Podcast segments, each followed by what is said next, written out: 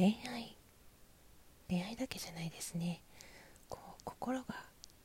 ワクワクしたりドキドキしたりときめくこと、まあ、お片付けにもねときめきの法則なんていうのが何年か前から流行ってますけど割とこう常にワクワクしていたいなとかそういう思いはあって私はオタクなので心が強く動かされるとかあこの人好きこれが好きこれが楽しいっていうことがないとすごく寂しく感じる。ラジオトークを始める前に完全に心が一度死んでしまった話っていうのはどこかでしたかなって思うんですけど割といろんなことにときめきやすい。そしていろいろ考え込みやすい私なんですがうん。何の話をしようとしたかっていうとこう恋愛対象は私男性なんですけど割と女性のことも好きなんですよ。その恋愛感情とか性的なことではなくてもう純粋に美しいもの可愛いものそういう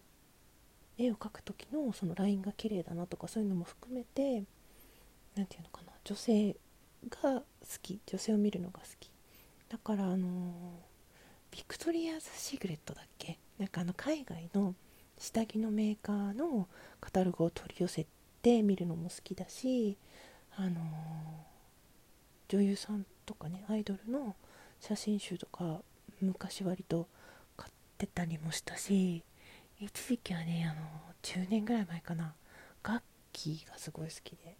もうなんか職場の同僚とかもみんなそれを知ってたから雑誌とかの切り抜きを私にくれるみたいなそんな感じで割とね髪の長い子が好きなんですよ。あの島谷ひとみさんとか仲間由紀恵さんとかボアちゃんとかずっと応援してたし、うん、自分がねそこまで伸ばしたことがないし似合わないんですよロングが。だからそういう自分にない憧れみたいなものも含めてなのかな。うん。まあそういう自分にない可愛い私割と小学生の頃から大人っぽくって声もこうやって落ち着いた感じで実際に会うと年齢より若く言われたことはほぼないですね。ラジオトークは声だけなんで20代ですか？って人から50代ですか？とか60代ですか？って本当もっと上に考えてる人もいるかもしれないけど、まあ、それこそ何て言うのかな声だけだから曖昧な感じになってるだけで、まあ、昭和生まれなんでねあれなんですけど あの20代じゃないんですけど、うん、なんかこう見た目と合わさると割ともう固定されちゃう感じなんでその美魔女とかその努力をして若く見えてる人もともと持って生まれた美しさがある人どちらも好きというか素敵だなと思ってあの年齢とかも問わないんですよ。インスタグラムでなんかフォローしてる人あの白髪のすごい素敵なあのお姉様だったりシワをこういっぱい刻んだ素敵な笑顔のくしゃっとした笑顔のねすごいスタイルが決まってる。もうこういう人になりたいみたいな原色の服着たりねかねそういう女性に対する憧れみたいのは自分も女性だけどずっと持っていてなんかうんなんか推しの中にはラジオトークの中でもとってもそのこの人の外見が好きこの人の内面が好きこの人の話し方が好きいろんな好きが詰まってるわけですよね。うんまあそれって安心して何て言うのかな同性だから相手に警戒心を抱かせずに仲良くなることって割とできるしなんかそういうメリットもありますよね。なんかね恋愛になっちゃうと本当私へっぽこで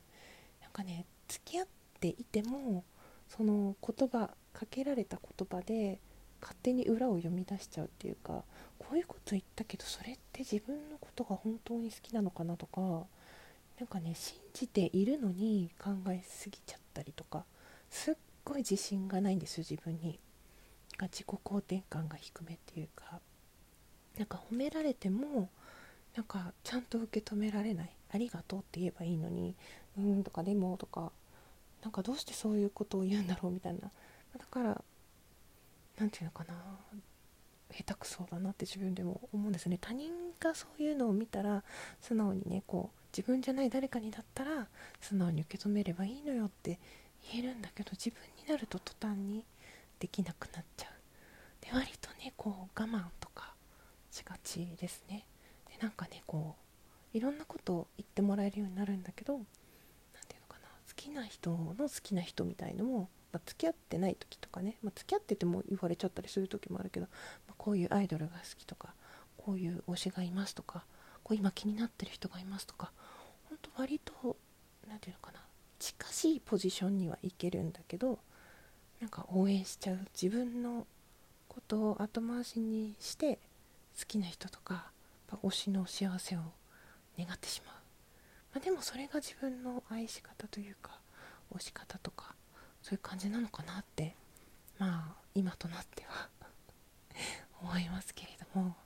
まあでもそういう何て言うのかな片思いしてる状態が好きっていうのはあるかもしれない。だからその推しを押す時ってその恋愛感情とはまた違うけれどもなんとなくその片思い気分というかねこう追っかけてる自分が好きとかそういうなんかね推しのいいところを見つけるとかこういうところがいいなって思うとかなんかそれを誰かと分かち合うとかそういうなんか楽しみが。めっちゃ猫鳴くな。思います。割とこうラジオトークを始めて来月の、えー、今日14日だから来月の17日あともう1ヶ月ちょっとで1年になるんだけど本当にね完全にもう心が動かないところからすっごいたくさんの好きが見つかってで忘れてた自分の好きも掘り起こすことができてなんかね本当に楽しく過ごすことができています。つながってくれている皆さんに心から感謝を述べたいなと思いなんというか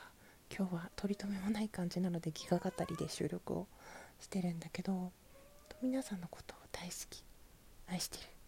ていうふうに思います。なかなかちょっとねゆっくり枠に行けなかったりなんかコラボ決まってもちょっと急に予定変更とかでリスケさせてしまったりほんとねバタバタバタバタしてるんだけれどもこのラジオトークを通してまあ Twitter とか Instagram とかなんかそういう優しいつながりが本当にありがたいなと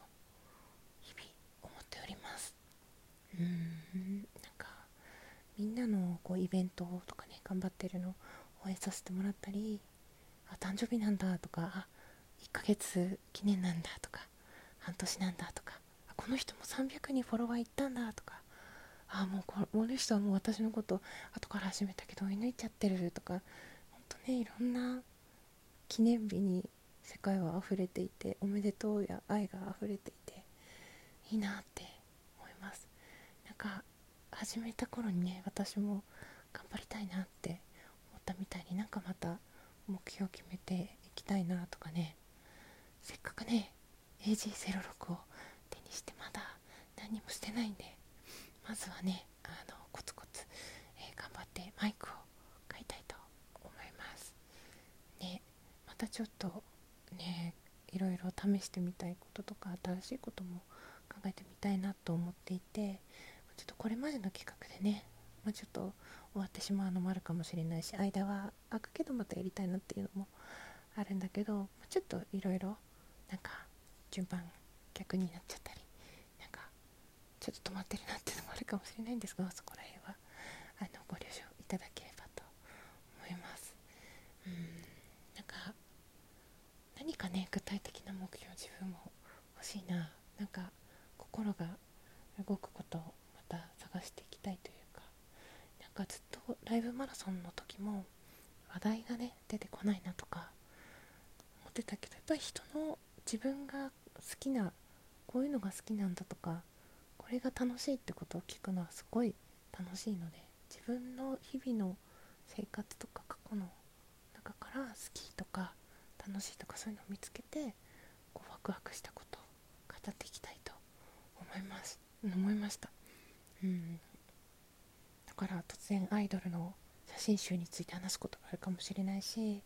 ちょっと昔のね女優さんのこういうところがいいとかね語り出したりするかもしれません。まあ今後ともどうぞよろしくお願いします。ということで